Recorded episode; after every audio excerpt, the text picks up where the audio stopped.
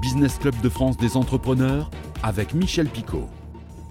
Soyez les bienvenus dans le Business Club de France des entrepreneurs. Notre invité cette semaine, Thibault Lemonnier. Il est le président de DS Smith en France, un groupe international dont l'activité principale est la fabrication notamment d'emballages en carton recyclé, mais ils ne font pas que cela, vous allez être surpris.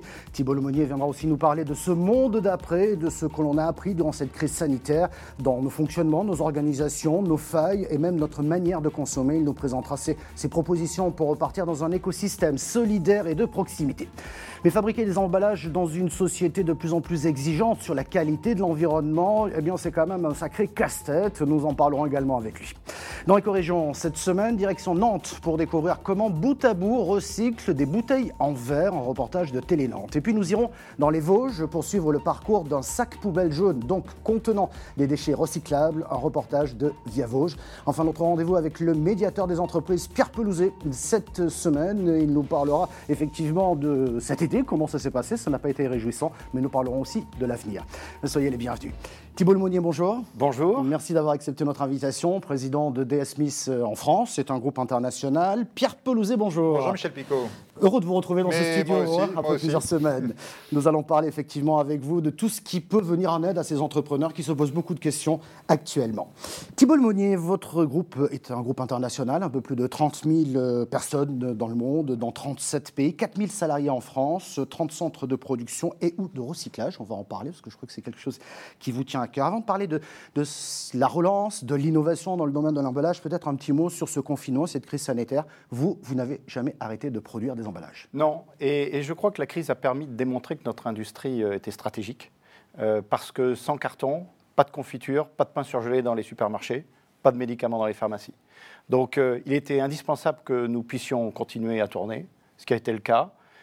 et donc nous avons vécu à la fois une crise sanitaire, puisque un certain nombre de gens étaient malades et on avait un certain nombre de, mesures à mettre en place, mais aussi une crise opérationnelle, puisque nous avons dû jouer avec, euh, euh, je dirais, nos, 30 usines en France, tout ce maillage, de façon à ce que les usines puissent se relayer lorsqu'on avait quelques difficultés. D'autant que les industriels qui font appel à vous, eux, ont souvent aussi manqué de matières premières, ce qui a compliqué effectivement toute la chaîne. Oui, en fait, la question était de savoir quel était le premier qui arrêtait. Oui, C'est-à-dire que euh, on, a vu certains clients, par exemple dans l'alimentaire, ont euh, longtemps tourné. Donc euh, très longtemps, ils ont demandé du carton et, et, beaucoup n'ont pas arrêté. Dans l'industrie, et notamment dans l'Est de la France. Euh, là, les gens se sont arrêtés. Et donc, euh, la question était de savoir si on était capable de les fournir jusqu'au moment où, ils arrêtaient. Alors, j'ai commencé volontairement par, par, cette crise sanitaire et votre activité, parce que cela vous a fait réfléchir. Vous a fait réfléchir à ce monde d'après. Je mets entre, entre guillemets ce monde d'après. Mais vous vous êtes dit, il faut qu'on imagine quand même tirer les leçons de ce qu'on a vécu pour créer un écosystème de proximité et de relocalisation. À l'heure où l'on parle de relocalisation, de développement économique des territoires, qu'est-ce que vous entendez déjà par cet écosystème et ensuite on verra comment vous comptez le mettre en place? Alors, on est très présent euh, sur le territoire. Nos 30 usines sont là de façon à pouvoir fournir rapidement euh, nos clients. On considère qu'une usine de carton ne livre pas au-delà de 200 km, ce qui oblige à être au cœur euh, de l'industrie du territoire. Euh, donc ça, c'est, je dirais, notre, notre maillage euh, là-dessus. Sur la relocalisation, je dirais que, euh, je vais vous donner un exemple. on a, par exemple, de la production de parfums en France. Vous avez besoin du flacon, vous avez besoin du jus, et souvent d'une petite pompe. Si la petite pompe n'est pas faite en France, alors que le flacon et le jus est fait en France, vous arrêtez tout. Et donc cette notion de relocalisation, elle est fondamentale dans le sens où il s'agit de se dire comment est-ce que je vais assurer la continuité de mes opérations? Et donc pour cette pompe, Peut-être qu'au lieu de la sourcer exclusivement de Chine, il faut en avoir une partie euh, qui vient d'Europe ou de France, mm, mm, puis le reste peut venir de Chine. Donc ça, c'est repenser la manière d'organiser les choses. Comment on peut faire ça concrètement? Alors, je, pense que c'est euh, beaucoup de relations et de confiance à créer. Donc il y a déjà un élément humain fondamental. Euh, ensuite, ce sont des systèmes. L'échange de données est, un élément clé, de façon à faire que les deux sociétés, échangeant de l'information, puissent, euh, je dirais, bien ajuster leur niveau de production de réception, les stockages. Voilà, c'est tout cet échange de données qui est fondamental. Et qu'il va falloir mettre en marche d'une certaine, certaine, façon. Thibault Lemonnier, euh, on va parler dans un instant d'emballage, votre cœur de métier, et aussi de recyclage. Mais auparavant, je vous propose de nous intéresser dans notre rendez-vous éco-région à deux entreprises. Nous partons tout d'abord à Nantes pour découvrir bout à bout euh, une entreprise créée par euh, Célia Coucher. Elle a remis au goût du jour la fameuse consigne de bouteilles en verre, je ne sais pas si vous vous souvenez, et c'est un reportage de Télé Nantes.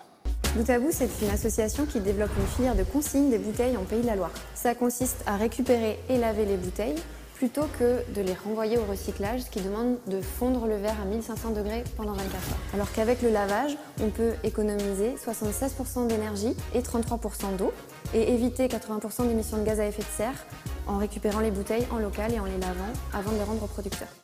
Pour monter une filière comme ça, une filière industrielle, sur la base de presque zéro, parce que tout a disparu, il faut beaucoup d'implication, voire de l'acharnement. Je compte pas mes heures et mon moteur, c'est cet intérêt général et cet impact qui est très fort. Il faut pas lâcher et j'ai pas l'intention de lâcher. Il ne faut pas lâcher. Je vous poserai euh, la question tout à l'heure sur, sur le recyclage, euh, Thibault Lemonnier. C'est très intéressant. On va partir cette fois-ci, si vous le voulez bien, dans les Vosges pour découvrir le parcours, vous savez, d'un sac poubelle jaune contenant donc des déchets recyclables. Et c'est un reportage de Via Vosges. C'est à Chavelot, dans l'unique centre de recyclage des déchets des Vosges, que sont déposés les sacs jaunes du département. Après la pesée, les camions déversent leur chargement. S'en suivra alors un premier remplissage de ce que l'on appelle les trémies d'alimentation qui permettent l'ouverture des sacs et la régulation du débit. C'est ensuite que débute véritablement la première étape de tri. Grâce à ces deux lignes de tri distinctes, les différentes matières sont séparées dans un premier temps de manière automatisée sont alors isolés les corps creux, comprenez les bouteilles plastiques et canettes en aluminium, que la machine reconnaît par leur forme ronde. Les papiers cartons vont quant à eux poursuivre leur chemin sur la ligne de tri pour tomber sous les mains des agents qui effectuent une dernière vérification.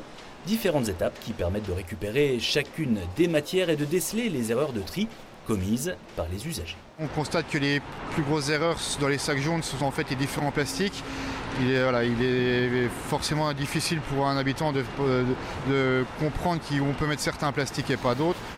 Thibault Lemonnier, le président de DS Smith France, est notre invité aujourd'hui. Euh, je voudrais attirer votre attention sur deux, témoignages que je viens d'entendre. Là, euh, Cécile Couchet qui veut remettre les bouteilles en consigne, c'était presque notre jeunesse cette affaire-là. Elle dit euh, Je galère, je galère, mais j'irai jusqu'au bout. Et le deuxième témoignage sur le reportage de Via Vosges, les erreurs dans le tri que nous faisons tous. Qu'est-ce qui se passe dans ce pays? On n'est pas capable de faire un tri, je dirais, dans de bonnes conditions? Alors, je crois qu'il y, a plusieurs paramètres à prendre en compte. Le premier, c'est l'infrastructure. Euh, l'infrastructure, c'est à la fois avoir les poubelles chez vous. C'est-à-dire que si vous avez une ou deux poubelles, bah, vous pouvez faire un tri, mais il ne sera pas très précis. Si vous êtes comme en Belgique, où vous avez six poubelles, bah, votre tri va être beaucoup plus précis, ce qui fait que le recyclage sera plus facile. Puis également, sur le plan euh, collectif, si vous avez des points de collecte qui sont à 50 mètres de chez vous ou à 1 km, ça va changer les choses. Donc l'équipement des foyers et du pays est important. Et le deuxième élément, c'est l'information. Et l'information, c'est à la fois l'information sur le produit. On parlait de plusieurs types de plastique à recycler, donc ça veut dire qu'il faut qu'il y ait les logos et la bonne information dessus et que les gens le comprennent. Et pour qu'ils le comprennent, c'est de l'éducation, c'est apprendre aux gens comment faire ce tri. Donc ce n'est pas inné, et c'est pour ça que certains pays font beaucoup mieux que nous. Hein, les Belges sont à 82%, nous on est autour de 60%, donc on peut encore faire beaucoup plus. Mais c'est bien, ça va dans le bon sens. Voilà, c'est une note, positive. Vous savez que euh, votre métier, il est quand même assez original, si j'ose dire. Original et extrêmement compliqué, parce qu'on va vous demander le respect de l'environnement, on va vous demander d'utiliser moins de plastique, on va vous demander une sécurité alimentaire pour la plupart des emballages. Et là-dessus, eh ben, il faut, faut avancer, faut s'en sortir, parce que des emballages, les gens en volent de moins en moins, mais finalement, ils diront jamais zéro emballage, ça n'existe pas. Comment est-ce qu'on innove dans ce cadre-là? Comment est-ce qu'on arrive à, produire quelque chose qui respecte le plus possible la réglementation et les modes de consommation? Alors, euh, on est au cœur de l'économie circulaire. Hein, et cette logique, euh, elle est simple à décrire. C'est que, je parlais tout à l'heure des poubelles. Quand vous jetez des cartons, ils partent en fait en papeterie on refait du papier, et avec ce papier, on va faire du carton. Et après, il aura tout son usage. Donc, on est au cœur de cette économie-là, et c'est aussi le cœur de notre développement. Donc, le développement, si je prends quelques, quelques grands traits aujourd'hui, euh, qui vont dans le sens de la protection de la planète, ça va être la substitution du plastique, mhm. qui va être un, des au cœur de, ce que l'on cherche à développer aujourd'hui, mais également le e-commerce. Euh, si vous prenez euh, la, la, crise Covid et notamment ce qui s'est passé au printemps, en France, il y a 2,5 millions et demi de consommateurs en plus qui utilisent le e-commerce. E-commerce égale donc davantage d'emballage. Pour la petite histoire, moi aussi j'ai commandé comme beaucoup de Français, je reçois mon paquet, mais le réel produit prenait même pas la moitié, le quart du paquet. Je me dis, on transporte du vide dans ce pays. Transport du vide. Ça, c'est déjà le premier point. Mais le deuxième point, parce que vous avez une boîte à côté de vous qui m'intéresse beaucoup, c'est que cet emballage-là que l'on veut retourner, admettons, parce que ça fait aussi partie de l'acte d'achat, on peut retourner des produits, eh ben, c'est le même emballage qui retourne. Donc, on ne va pas rechercher de nouveaux cartons. Je vais vous montrer ça. Effectivement, le vide, c'est 43%, euh, euh, du, volume dans le e-commerce. Donc, c'est un vrai, vrai sujet. Alors, voilà, voilà ce, type de, boîte. Donc, c'est une boîte de e-commerce classique, hein, mhm. vous voyez. Euh, et ce que l'on a fait, c'est on a imprimé à l'intérieur, de façon à, valoriser la marque, à donner des, informations. Mais surtout, euh, vous allez le recevoir comme ça, c'est neutre, donc il n'y a pas de souci euh, de, de d'où ça vient, ce voilà, au moment du transport. Euh, et si vous voulez le retourner, en fait, il y a des systèmes de bandes, vous voyez, qui sont là et qui permettent de réutiliser l'emballage pour le renvoyer chez votre donc c'est ce même carton qui est arrivé chez vous et qui peut repartir si nécessaire. Donc ça, c'est une manière d'économiser effectivement les emballages. Merci pour toutes ces précisions. C'est l'heure de notre rendez-vous avec le médiateur. Pierre Pelouzet, merci de nous rejoindre dans ce, dans ce studio du Business Club de France. Alors dites-moi comment se sont déroulés ces derniers mois? Je pense que l'été n'a pas été très réjouissant pour les entreprises. Et deuxième question, et maintenant Il n'a pas été calme en tout cas. On s'était quitté, Michel, il y a quelques semaines, il y a quelques mois, avec une, flambée des médiations. Vous en rappelez, la crise a occasionné un, appel extrêmement fort. On a été jusqu'à x10 par rapport à un mois normal au mois de mars, avril, mai. Mhm. Euh, l'été a continué à être assez chargé. Bien sûr, on n'était pas dans les mêmes proportions. Donc oui, toujours beaucoup de saisines de la médiation. Et puis il y a des révélations de la part d'entreprises. On vient d'en parler notamment avec DS Smith. C'est cet esprit solidaire. Vous avez même lancé un hashtag défi entreprise solidaire, partagez vos bonnes expériences. Tout à fait. Au-delà des, médiations qui donc vont retracer un peu les difficultés, les tensions entre les entreprises, que ce soit sur les délais de paiement, que ce soit sur les ruptures de contrat, que ce soit aussi sur les beaux commerciaux. On a beaucoup de sujets de, beaux commerciaux qui sont venus cet été. On a vu des belles pratiques, des grandes entreprises qui, se sont mis à payer plus tôt leurs fournisseurs, des grandes entreprises qui se sont mis à l'écoute. Moi, j'ai beaucoup aimé ce que vous avez dit, hein. une relation client-fournisseur, je l'ai noté, l'humain d'abord, les systèmes ensuite. Je crois que ça, c'est une règle d'or qu'il faut qu'on ait tous et que toutes les entreprises de France aient, l'humain d'abord. Donc oui, ce défi entreprise solidaire que nous avons lancé il y a quelques mois a connu un grand succès. Il y a plusieurs centaines, voire milliers de, hashtags qui, se sont déversés sur Twitter, sur LinkedIn. Donc de belles expériences, de belles opérations qui ont été faites par ses clients pour leurs fournisseurs. Et ça, c'est bien que ça continue maintenant. Merci pour toutes ces précisions, Pierre Pelouzet. Merci à notre invité également, à Thibault Lemonnier, le président de DS Smith France. Merci de nous avoir suivis. Vous pouvez retrouver cette émission en replay vidéo sur le site de votre chaîne ou sur le site de l'émission. Nous sommes également à la radio ou en version podcast audio. Merci beaucoup et à la semaine prochaine.